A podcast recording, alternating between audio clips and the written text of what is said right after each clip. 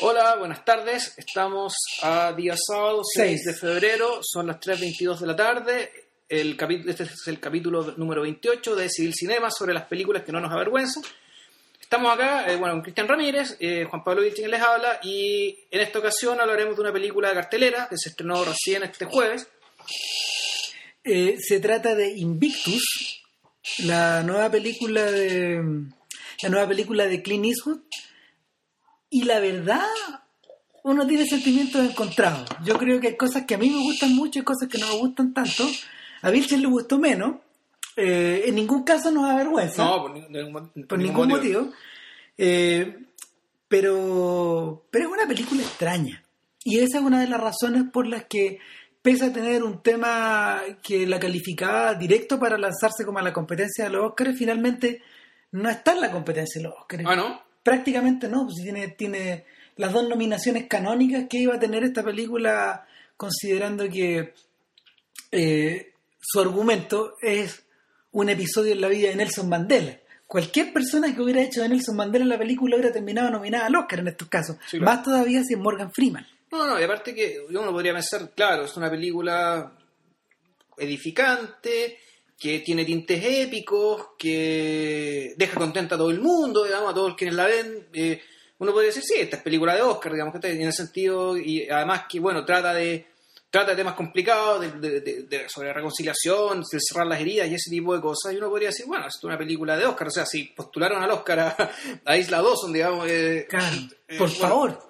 Entonces, bueno, esta también pod- podría, podría ir, digamos, pero bueno, pero bueno. Bueno, el asunto, el asunto es que cuando uno la ve, inmediatamente te das cuenta de que no está dirigida con un tono oscarizable. Yo creo que el tema sí, pero no está dirigida de esa forma. Ahora, pongamos en claro de qué se trata. La historia es, en el fondo, es un, es un episodio aparentemente menor en la vida de Nelson Mandela, pero que tuvo unas consecuencias bastante gigantescas para el resto de su país. Eh, cuenta el, el apoyo restricto que Mandela le dio a los Springboks, la selección de rugby de, De- de Sudáfrica, eh, cuando se realizó en Ciudad del Cabo la Copa Mundial, O sea, se realizó en Sudáfrica, en distintas Claro, ciudades del eso. país. Eh, se hizo. en, se- en el año 95. En el 95 fue el Mundial de Rugby. Este, eh, si, mal no, si mal no recuerdo, lo- los mundiales de rugby en realidad son bastante recientes. Eh, el primero si se jugó, si no me equivoco, el año 90 y- 87. Después hubo otro en el 91. Y el tercero Fue el 95. fue el 95, digamos, el- el de Sudáfrica. Ahora, ¿por qué era importante que se hiciera en Sudáfrica? Sudáfrica históricamente fue una de las naciones más eh, que contaba con uno de los equipos más fuertes y más poderosos. Sin embargo, estos Springboks eh, Mientras existió la parte, digamos, eran parias y no podían competir con nadie. Eh, partidos, digamos, en serio, no podían participar en campeonatos ni ninguna cosa. estaban básicamente marginados y de alguna manera, y ya saliéndonos un poco de la película, el- había una suerte de había una suerte de sensación de inferioridad deportiva en la misma población sudafricana respecto al comportamiento de sus jugadores comparado, por ejemplo, con los All Blacks de Nueva Zelanda. O con Australia, con Inglaterra, digamos, que son en realidad las grandes potencias del, del rugby mundial. el, el origen de todo este proyecto se encuentra en una idea que un periodista británico que actualmente vive en España, John Carlin, le, la- le, le vendió a Morgan Freeman. Es decir, el tipo va y en algún momento se encuentra en Estados Unidos y le dice, yo tengo una gran idea, la idea es... La idea es contar la historia de cómo Mandela en el fondo utilizó la selección de rugby y su triunfo el año 95 para sentar las bases de su proyecto de reconciliación nacional. Mandela, que era un tipo que durante años, que, que es amigo personal de, perdón, Freeman, que es amigo personal de Mandela, Ah, chuta, ya, eh, no sé. y que durante años de años ha tenido los derechos cinematográficos de Long Walk to Freedom, que es la, la autobiografía de Mandela, donde se cuenta todo este periodo, eh, se demostró súper interesado en el, en el tema en vista de que se le estaban pasando los años y él ya no había logrado poder producir la, la película gigante que, que sobre, tenía sobre ganas la biografía de Mandela. Claro, entonces va y le propone este tema a Eastwood, esto es, se lo propone antes de que incluso el libro exista, el libro de John. Carlin, que lo, lo escribió paralelamente con la película.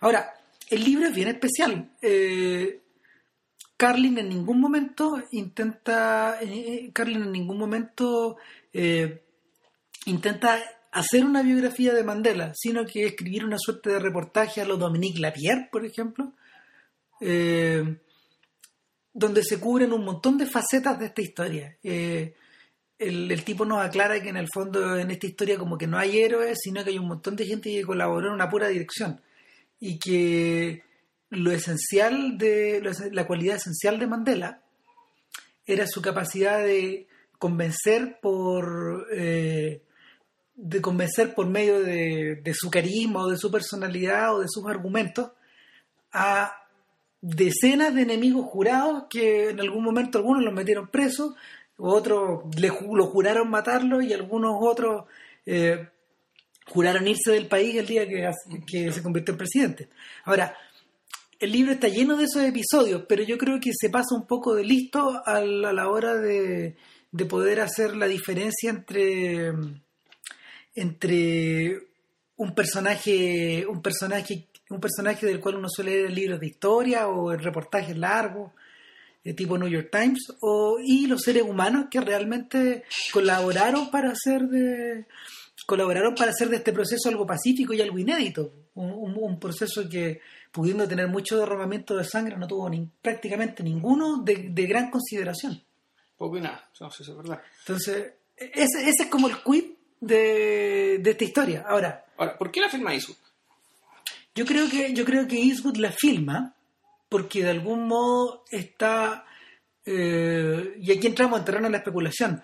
Yo creo que de algún modo esta historia se sitúa al final de un, de un interés que él ha tenido durante toda su carrera, que es eh, filmar la venganza, filmar los sentimientos de venganza, filmar la revancha, de alguna u otra forma.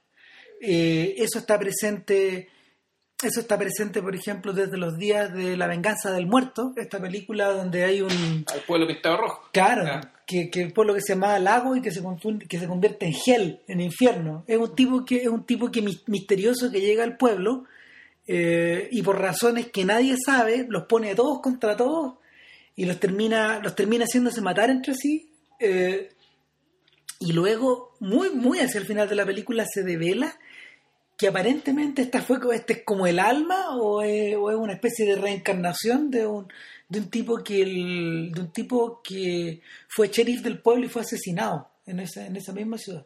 Yeah. En ese mismo pueblito. Bueno, eso está presente ahí, está presente en la venganza del fugitivo Joseph Wales, está presente en los asesinatos de William Mooney, que así se llamaban los imperdonables no, no. originalmente. Está presente en un día en, en un perdón en, en un mundo perfecto eh, y bueno, ¿y para qué vamos a seguir enumerando? De alguna forma. En Río Místico. Claro, en Río Místico, en. Bueno, montones de películas. En el fondo, tal como lo, tal como lo explicaba, tal como lo explicaba un, un ensayista audiovisual que se llama Matt Solar Sites, que, que ahí de ahí voy a poner en Civil Cinema el, el, link hacia su, hacia su ensayo de Eastwood, que es espectacular.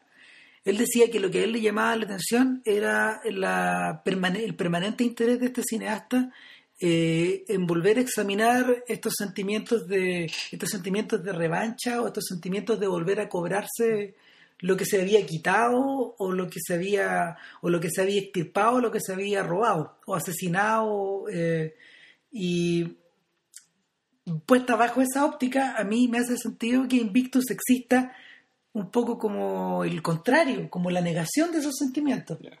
Como el tipo que pudiendo hacer esa, pudiendo ejecutar la venganza, elige en realidad no ejecutar nada. Eh, a ver, yo ayer me estaba viendo, mientras veía la película, estaba tan extrañado con lo que estaba viendo que realmente unas cosas que, unas preguntas que me hice, bueno, esta es una película de Clint Eastwood, o sea, de, si, me, si de repente veo esta película, así cerca con el director, ¿habría adivinado que esta es una película de Clint Eastwood? Mm, bueno, de partida, para determinarse la película, eh, mejor dicho, como elemento de juicio para saber si la película es buena o mala, digamos, es absolutamente irrelevante. Es decir, aquí no está bien, digamos, los directores son, en cierto sentido, son como marcas, digamos, entonces la, el, una película con el, con mar, de marca tanto, digamos, o sea, con un director tanto, supuestamente debería asegurarte, como todas las marcas, un estándar de calidad y algún tipo de predecibilidad también. Es decir, tú sabes a lo que vas cuando vas con este, cuando es una película de cierto director. Eh, eh, pero eso no debería ser así, las películas también, tam- también deberían valer por sí mismas, digamos, como, como obras. Entonces, todas las marcas a larga termina puede servir como guía para el consumo, pero en rigor, como elemento de juicio, no debería importar mucho. Pero eh, eso, de todas maneras, no, eso no, no anula la legitimidad de la pregunta en el sentido de que, bueno, si esta película es tan improbablemente de Clint Eastwood, digamos, bueno, ¿por qué la hizo? Entonces, una de las razones la acaba de dar Christian. Yo, por el contrario, me pareció que lo que, lo que le interesa a Eastwood acá tiene que ver más bien con la vejez y con, cierta, y con ciertas habilidades que se ganan con los años, y no solamente por los años vividos, sino también por los años sufridos. Es decir, aquí hay un, aquí estamos hablando de un personaje, digamos, de una resiliencia extraordinaria, un personaje que estuvo 27 años, 27 años preso eh, por pensar, y por escribir y por hablar, digamos, él nunca tiró una piedra, nunca disparó a nadie, hasta donde yo sé. Eh, Eh, el, el Mandela histórico, fíjate, eh, Carlin, Carlin dice que el Mandela que conocemos se forjó en la cárcel, porque el anterior, el anterior era un señor que se parecía un poco a Malcolm X. ya, ya. Ah, le gustaba vestirse bien, era, Ya. era un hombre de mundo, era un abogado con un poco de plata, Ya. era un descendiente de hecho de, de un linaje de príncipes africanos. Pero no es Zulu. Él No. es del Congreso Nacional Africano, digamos, de los Claro. es Bantú. Claro, es Bantú, es Bantú y él pertenece a la realeza Bantú, es un príncipe. Ya. Ah, Sí, pero bueno, más allá de eso, el yo creo que yo creo que sí, yo creo que también está yo creo que también está relacionado esta película se relaciona directamente con el tema de la vejez. ¿Y con qué yo haría la con qué yo haría la conexión? Yo haría la conexión con Gran Torino. De alguna forma, de alguna forma eh, los dos personajes principales de estas películas lo que los mueve no es necesariamente la venganza, sino que un deseo como de terminar con una de terminar con prácticas que de terminar con prácticas que tendían a, que tienden a autoperpetuarse. o, o tal vez, o, o- o más aún, digamos, cerrar algo. Exacto. Digamos, dejar algo cerrado. digamos, de- de- de- dejar algo cerrado de tal modo que la generación que venga, venga No- limpia. O que tenga que enfrentar problemas de distinta naturaleza, como queda claro en Gran Torino. Claro, el cabro ya se va escuchando música arriba del auto y es otra vida. ahí empieza otra vida, empieza otra cosa. Otro digamos, siglo. y- Otro siglo y es otra, y es otra cosa. Y es, es muy bonito esto como legado. En el fondo que el, el legado en realidad no, es, no tiene que ser un- no es necesariamente una carga, no es una carga de deberes, de responsabilidades, eh, sí de transmisión cultural, naturalmente, pero el legado de una generación ahora en realidad debería ser esa, la libertad.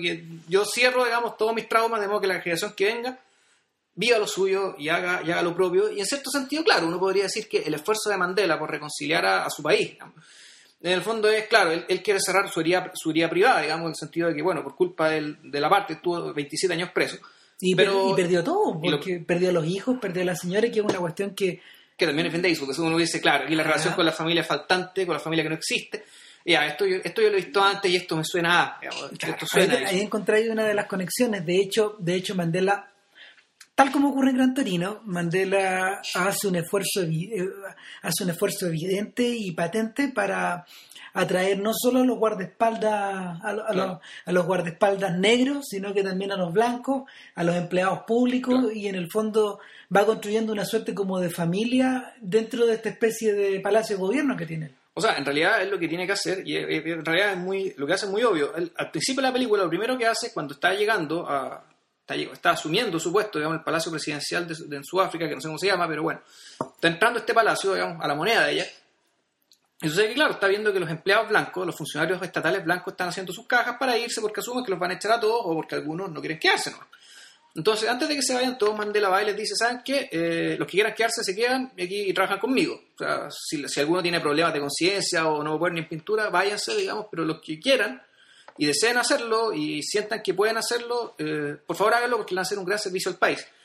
Entonces, efectivamente, algunos se van, otros se quedan y ya tienen en su entorno funcionarios públicos negros y blancos. Después hace lo mismo con los guardaespaldas, es decir, llama guardaespaldas blancos que, con- que chocan de frente digamos, con la, la, la fuerza de seguridad de Mandela, los negros que fueron probablemente los activistas más violentos ¿cachai? Claro. en la época digamos, cuando eran perseguidos. Lo que pasa es que el- muchas de estas cosas aparecen muy muy explicitadas en el libro de Carlin, porque, porque es un hablante más joven que el que, los, que, que, que, que- que el que está contando la, esta historia. Ahora, haga- si ustedes hacen memoria y recuerdan, por ejemplo, películas de grandes hombres de la historia de la humanidad, casi siempre están contadas por un tercer partido, es decir, por una tercera persona, muchas veces por alguien más joven. En Gandhi, el personaje clave, si mal no recuerdo, era Martin Sheen. La verdad, solo a partir de cierto momento. Claro, bueno, también ocurre, también ocurre que eh, también ocurre lo mismo en, en Loren de Arabia, que el, eh, el personaje del periodista empieza a articular cosas parecidas. Esos dos son, dos, son dos reparecidos. Ahora, yo creo, yo creo que yo creo que esta película se hubiera beneficiado de, to- de, de- de contar todos esos detalles por una tercera persona más joven. El punto es que Isus ya no está para estas weas. No, de hecho, mal que mal, eh, uno podría decir que esta escena bien extraña, digamos, que en realidad bien sacada de la nada de, de los imperdonables, cuando le- le- el personaje Jim Hackman le saca la mugre al de, al de, al de Richard Harris, Claro. Que eh, ese perso- eso, claro, es bien gratuito, es bien de la nada, pero lo importante es que hay un personaje, una especie de escribidor que tiene, que tiene personaje de Richard Harris, Claro, Saul Rubinek, el, el, el actor. que tiene que una especie de cronista, digamos, y, y en esa escena Eastwood lo que está diciendo es que en realidad este tipo de personajes no, no sirven. Están No. de más, son ridículos y, y aquí y no necesita, eh, aparentemente no... Ese es el momento histórico en el que Eastwood se deshace de estos sujetos y, o de estas especies como de escribidores o de narradores. O sea, Ah. este intermediario, en el fondo, es, un- Claro. es un intermediario que se pone... Es un intermediario aparte de un intermediario extra que, bueno, lo pone el mismo director, el mismo guionista, digamos, pero que no tiene para qué estar, digamos, y puedes sacártelo encima. Seguro, es, curiosamente, o sea, para que, para que les quede más claro todavía, eso es justamente lo que daña los puentes de Madison, si ustedes lo piensan en retrospectiva, que está la presencia de estos jóvenes que con los que uno Eastwood lo utiliza para hacer un contraste, pero muchas veces es como un poco caricaturesco porque los jóvenes toman decisiones mucho menos, pu- puede- pueden ser igual de cruciales, pero se sienten mucho más ridículas. Claro, en, en cambio, en la película de la, la bandera de nuestros padres, digamos, en Flag for Fathers, ahí, ahí sí tiene sentido. Y funciona súper, súper, súper bien que la presencia del cabro joven. porque Claro. él, es el, El escritor. él es el escritor, pero en realidad él, no es, él, él es la excusa que te lanza al pasado. No es nada más que eso, digamos, y él no entorpece nada. Digamos, él, él, es- él, está, él es básicamente, él somos nosotros. Él no está para contarnos cosas, digamos. Él, él está como vehículo, digamos, de los espectadores para, para saltar al pasado.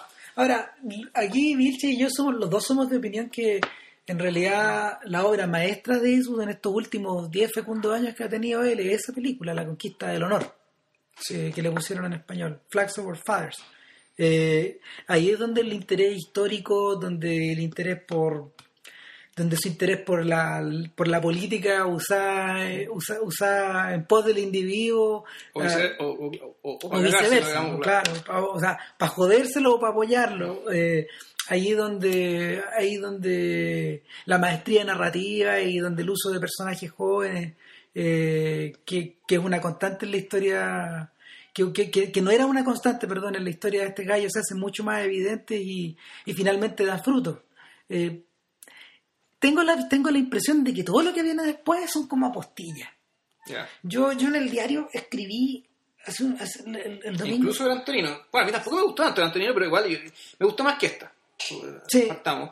El, ¿Sabéis qué pasa? Lo que, lo que yo siento es que, lo que yo siento es que eh, yo me explico algo que dice un amigo de nosotros, Claudio Núñez. Dice, él dice, ¿sabéis qué? ¿Sabéis por qué es tan buena Invictus? Me dice, eh, porque, porque la gracia que tiene es que el Eastwood cada vez necesita menos cosas, o menos adornos, o menos detalles para contar las historias que le interesan. Y eso se los vamos a explicar un poco más después de la, La pausa, pausa cognitiva de rigor. De rigor.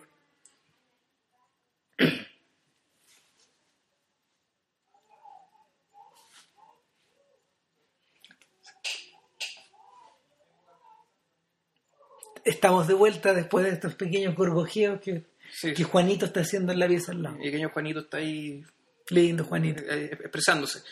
Bueno, eh, habíamos quedado en que Núñez nos decía que lo que más le gustaba de las últimas películas de Eastwood, de Gran Torino y de Invictus, era que en el fondo este sujeto está necesitando cada vez menos historia, menos puestas en escena, menos, menos eh, floritura para contar las historias que le interesan. Yo le dije, ¿sabéis que eso tiene relación un poco con lo que pasa con determinados personajes una vez que cierran etapas y se lanzan como a otras? Yo siempre me acuerdo, por ejemplo, de, de lo diferente que una película como Siete Mujeres de Ah, John Ford se, ve- se ve en una carrera repleta como de, de películas llenas de paisajes, de cielos abiertos, De hombres. de hombres, precisamente de, de caballos, de armas, de pelea, de este humor de machos. eh, y esta película es todo lo contrario. Es una Sí, película... de mujeres, pero mira, pese a que este, supuestamente es como transcurre mucho en arriba una carreta, ¿no? Pasa como en el aire libre, pero en realidad es como en estudio, porque no parece, se ve súper distinta de... Fue filmada completamente en estudio. Sí, ahí estamos.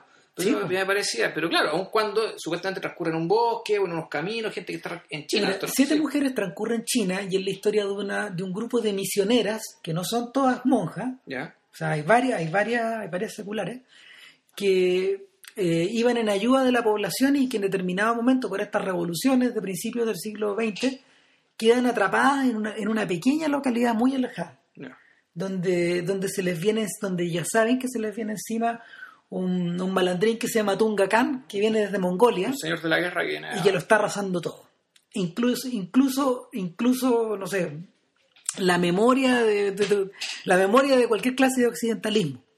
De alguna forma, de alguna forma, Siete Mujeres es una película situada en el fin de las cosas, en el fin del mundo, en, en el Armagedón. Claro, Eh, partimos sabiendo que nada va a quedar. claro. Eh, Y, y de hecho, cuando Tunga Khan llega, llega al, a- al pueblito, eh, tú decís, aquí esto va a explotar. Y, y ocurre todo lo contrario. No les podemos explicar Claro. porque algún día les vamos a, algún día vamos a hacer el podcast sobre esta obra maestra, pero el punto es que esta clase de obras son, son cosas como muy desnudas, hechas con muy pocos recursos, salidas como de la mente de personajes que en realidad ya están como lanzados a otro, no sé, a otras áreas estéticas de su interés. ¿Qué otros ejemplos al respecto se me ocurren? Eh, Ordet de, de Dreyer, Dreyer. que es una película hecha con, con mesas, con sillas y con señores vestidos Sí, de finales del siglo. XIX. Eh, otra película similar, eh, las últimas de Osu, por ejemplo, El amargo sabor del sake, A Not of Afternoon, Sí. la, Oh, la última de Houston. The Dead, Los Muertos, eh, la última película de, de Stanley Kubrick, Ojos Bien Cerrados, también es como de la misma forma. Como bien ajena a lo, A- a a cual- lo esperado, digamos. y- bien ajena a lo que nosotros, a lo que todos esperábamos en esa época y a cualquier interés, a cualquier interés de situarlo en algún momento de la historia. bueno, Madadayo. Madadayo también es muy similar. Eh, son películas eh, relacionadas con lo que Edward Said diría a propósito, no sé, pues de, de la música y de la, de- y de la literatura, el, el late style, el estilo tardío. Claro, eh, Said decía que algo, algo, hay, algo que diferencia a las últimas obras de Strauss, a los últimos cuartetos de Beethoven o, a, las últimas obras de Beckett y ti- tiene que ver con esta especie de escritura desnuda, esta especie como de, carencia de, barroquismo o de o de sobrecarga. En el fondo es, como ver delante, es tener delante de uno una persona que se desnuda de todos esos aderezos. Yo siento que Gran Torino es una película hecha deliberadamente de esa forma. O sea, es una película, es una película salida como de la guata de este viejo y que Pero esta no. O sí. es que yo creo que sí. Y es, y es por eso que es una película tan, tan complicada y tan conflictiva, porque, porque de algún modo es una historia tremenda, es tremenda de grande, de hecho es grandiosa, eh, contada con recursos, pero mínimos. Claro, pero eso, claro, o sea, recursos materiales mínimos, pero el problema es que, y, y ahí lo que no me gusta de la película es que me, parece que el aplicar, tratar de aplicar este tipo de historias, eh, que son historias, en fondo la historia de un país, y es un hecho que tiene que ver, aunque sea un hecho puntual, es un hecho que involucra a 40 millones de personas, por lo menos, digamos, y a todos los que están mirando esto desde fuera también. Y, son, y claro, y, son, es, un hecho, es un proceso que, era una- que es de una complejidad enorme, Muy grande. y que a esta, a esta complejidad le aplicaron, Eastwood trató de aplicarle esta, sen- esta, esta, esta, sen- esta sencillez que está al otro lado de la complejidad, digamos que supuestamente ha logrado alcanzar con, los con sus años, y termina, termina siendo una película, me parece, bien reduccionista, bien como en sentido muy coherente en el mal sentido, en el sentido de que todo cuadra, todo funciona, el final feliz es completamente feliz, lo, lo que todas las contradicciones se resuelven y, y que queda todo muy bien. En el fondo es una eh, para para aplicarle un proceso puta, político, social, de reconciliación racial, eh, que además está mediado por el espectáculo del deporte, porque además el deporte es un negocio, es un tremendo negocio, entonces la, la, la dimensión, comerci la dimensión comercial del espectáculo digamos, también está absolutamente, absolutamente cercenada. Entonces, aquí hay una especie de, eh, de simplificación, digamos, que claro, puede ser que uno dirá que es la simplificación del maestro que ya ha pasado cierta edad, ya supera la complejidad y vuelve a lo simple. Pero para este tipo de, para este tipo de historias, para este tipo de situaciones, para mí la cuestión no sirve y el resultado termina siendo insatisfactorio, termina siendo corto, esto es un árbol mal podado, eh, por decirlo de alguna manera.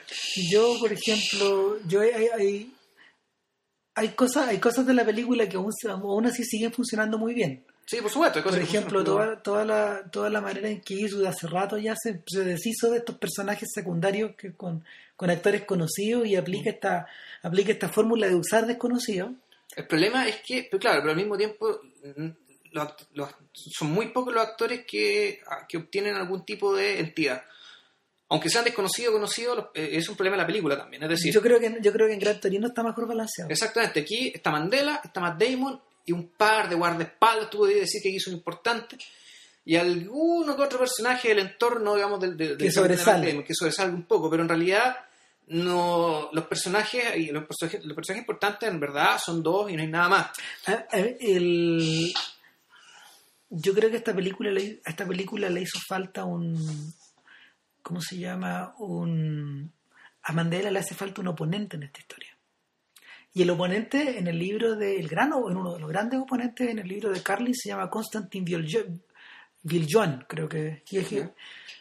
A ver, que era un general retirado, blanco, de, blanco africaner, de mucho respeto en el país. Eh, a ver, es que, es que la comparación, la comparación, pues, la comparación es muy burda, pero en el fondo, a lo que se parece, a lo que se parece este personaje, es una especie de Colin Powell. Yeah. Una especie de Colin Powell que tiene como mucho, mucho, para los para los africanos tenía mucho peso moral, pero, y en el cual al principio del proceso toca depositaron muchas esperanzas en que él diera un golpe de Estado. Yeah. Y estuvo, pero así, de darlo. Yeah. Y, y, fue un personaje que de hecho amaba con todo su, con todo su corazón el rugby y fue conquistado por Mandela antes de que empezara el proceso. Yo creo que a esta película le hace falta como una especie de primer acto largo, donde, donde, donde estos personajes entren como en juego. Y el... Es que aquí volvemos a, volvemos a otra cosa. Entonces, uno nos encontramos, ¿qué es lo que decide contar la película? ¿Qué es lo que está contando? ¿Dónde empieza y dónde termina? Sí. El, en realidad esta película, si uno, uno debiera compararla con algo y, y, y usar esa comparación en parte para juzgarla, yo lo compararía, fíjate, con La Reina. Sí, es, una buena, es un buen punto de comparación. Porque, mal que mal, eh, Invictus en realidad es la historia de una de un, de un proceso mediático que, exactamente de una acción comunicacional. Claro es, de una, es un proceso mediático que, que, fue utilizado por una figura muy perspicaz para lograr algo que él quería. Claro tal como es la reina. Igual que la reina. Es decir aquí Tony Blair articula, aprovecha una situación y la articula para lograr que la reina haga algo que ella no quería pero que él creía que, que era necesario para lo que, lo que él consideraba era importante para la, la entre comillas democratización de el país Inglaterra, digamos, respecto de la institución de la monarquía. Claro, en esa película, en esa película, eh, Frears tenía dividido al personaje de Mandela de alguna forma. A, a este personaje que, mm. que después sea, que, que en, la, en la película dice de Mandela. Por un lado estaba la reina, que es este personaje inaccesible, incognoscible, y que de alguna manera tiene la profundidad de un océano, o, o tal vez no. Es que no lo veo así. Y por otro lado, por otro lado está, por otro lado está este personaje que sí articula cosas, sí mueve en apariencia que es el de Blair. En realidad, para mí, Blair es Mandela. Es decir, Blair es el personaje que tiene una agenda y tiene que él, él aprovecha una aprovecha una coyuntura, la muerte de la princesa Diana, para generar un, un, un una suerte de clima, un, clima, un clima a partir de las comunicaciones y, a, y, y con ese clima lograr que la reina baje de su pedestal. Nada, nada, más que eso. Vamos, y de eso se trata la película. Y, y, cuando la reina tiene que bajar su pedestal, Tony Blair está mirando la tele con una cara de felicidad. Que en fondo dice, lo logré. ¿Qué es lo que logré? Claro. Logré que la reina se pusiera al mismo nivel que sus plebeyos a partir de en, en, en el mismo barro del entretenimiento. Él no lo ve así, pero la reina sí lo ve así. Y por eso está la escena, digamos, de la reina mirando al, al, al, al, al, ciervo muerto, digamos, ¿cachai? Que es ella misma, en el fondo, como que ella estuvo Sí. inmolándose, digamos, ¿cachai? Para el morbo En, público. en el altar público, en- en el altar televisivo. Exactamente. Entonces aquí lo que tenemos es básicamente que Nelson Mandela aprovecha una coyuntura, es decir, un mundial de rugby, y empieza a mover los hilos digamos, para lograr aprovechar esa coyuntura y lograr un objetivo. Sí, pero por otro lado también, pero por otro lado también está esa sensación de que cómo te acercáis a un personaje como ese, cómo lo retratáis, cómo lo retratáis de forma dramática. Y es por eso, es por eso que yo creo que, que de alguna manera hay algo de, hay algo de la reina en esta especie como de impenetrabilidad de Nelson Mandela. Y bueno, ahí está la gran virtud de Freeman, que, vuelvo, vuelvo sobre el mismo punto, eh, produce, esa, produce la sensación más, que produce la sensación de que no se está tratando de una actuación, sino que una, de una suerte como de encarnación, hay una cuestión media rara. Es Yo que- creo que le Es, resulta. que es distinto. Yo, es que, yo creo que no son comparables. ¿Por qué? Porque la reina, en rigor, en la película La Reina era importante su, su- su subjetividad, era importante eh, cómo fue que llega a tomar la decisión de dejarse inmolar. En el caso de Mandela, como el caso de Gandhi digamos, y otros personajes por el estilo, su yo privado es bastante irrelevante. O sea, más que impenetrable, es básicamente eso se dejó de lado, salvo dar, dar a entender que el personaje tiene, fractu- tiene fracturas personales causadas por su propio compromiso político. Pero en rigor, lo importante de Mandela, y lo importante con Gandhi, y lo importante con otras personas por el estilo, Con Winston Churchill y con el que ustedes quieran. claro, es que es su, su, poten- su potencia intelectual y su fuerza moral. En algunos importará más una cosa, en una- en otras más import- importará más otra. Es decir, Gandhi, muchos dirán que Gandhi es una película mamón y todo lo que quieran, pero lo que decía Gandhi en esa película tenía era de una brillantez eh, intelectual y al mismo tiempo de, de, una, de una autoridad moral, digamos, de un peso moral que era realmente tremendo. O sea, era... eh, yo no recordaba que el personaje realmente haya sido alguien tan increíble. Y sucede con Mandela, Mandela en grado menor, Mandela, Mandela no es un, un pensador tan original como Gandhi, No pero era sí- un gran orador tampoco. y tampoco un, un pensador tan original, pero sí era una figura, era un líder muy, muy capaz y era una figura moral innegable, digamos, una- tenía una autoridad moral innegable, digamos, a partir de la resiliencia y todo lo que soportó y todo lo que aprendió soportando todo eso que soportó. Entonces, lo que tenemos acá es un, eh, más que un personaje impenetrable, lo que tenemos aquí es un personaje que basta, se basta para sostenerse con su discurso, con sus ideas y con sus propósitos y, muy importantemente, con sus recursos y que en algún momento los hace explícitos. Cuando se junta a tomar té con Matt Damon le dice, bueno, a mi edad el tema consiste en liberar mediante el trabajo de los otros. Y eso, bueno, esa es, la, esa es la única escena donde el viejo habla realmente en lo que, lo que él piensa. Lo que, lo que- claro, No hay ninguna otra.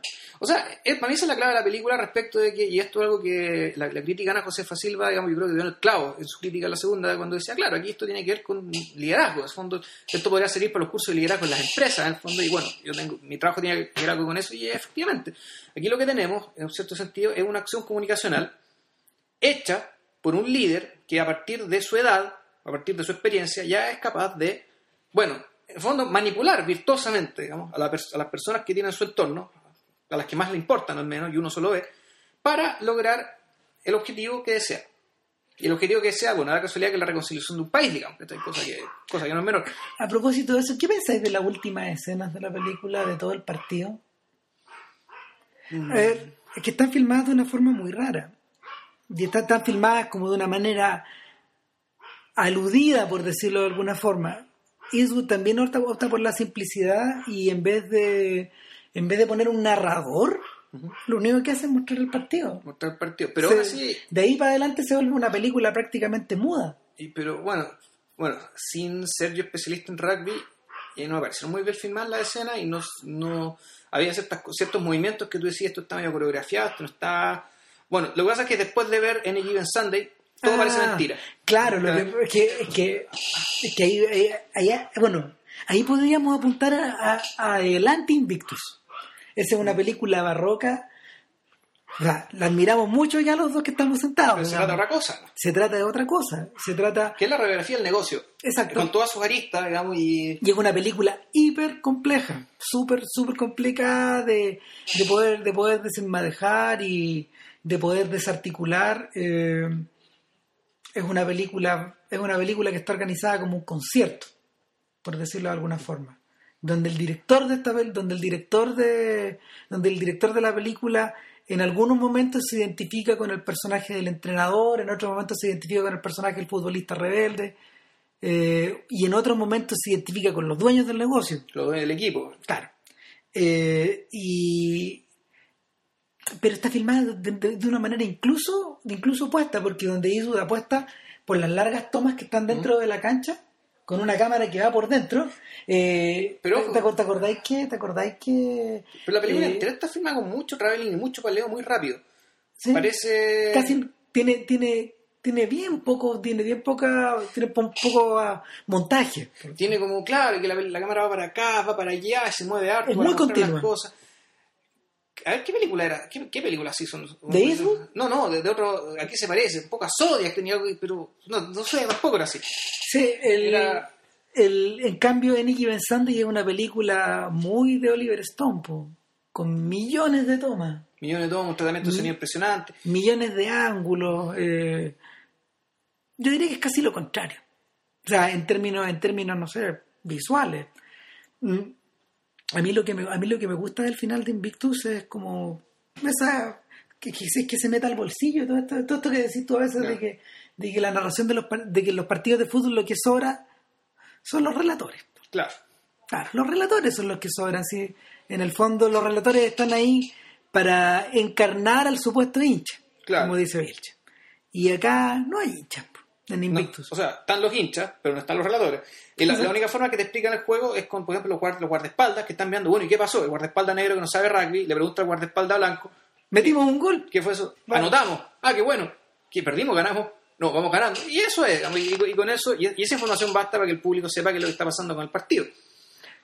Pero, Eh, pero ¿sabéis que este tipo de historias, eh, aunque se trate, aunque se trate, aunque se trate de fútbol, yo habría preferido la fórmula de Peter Morgan y que todo se resuelva y gente hablando.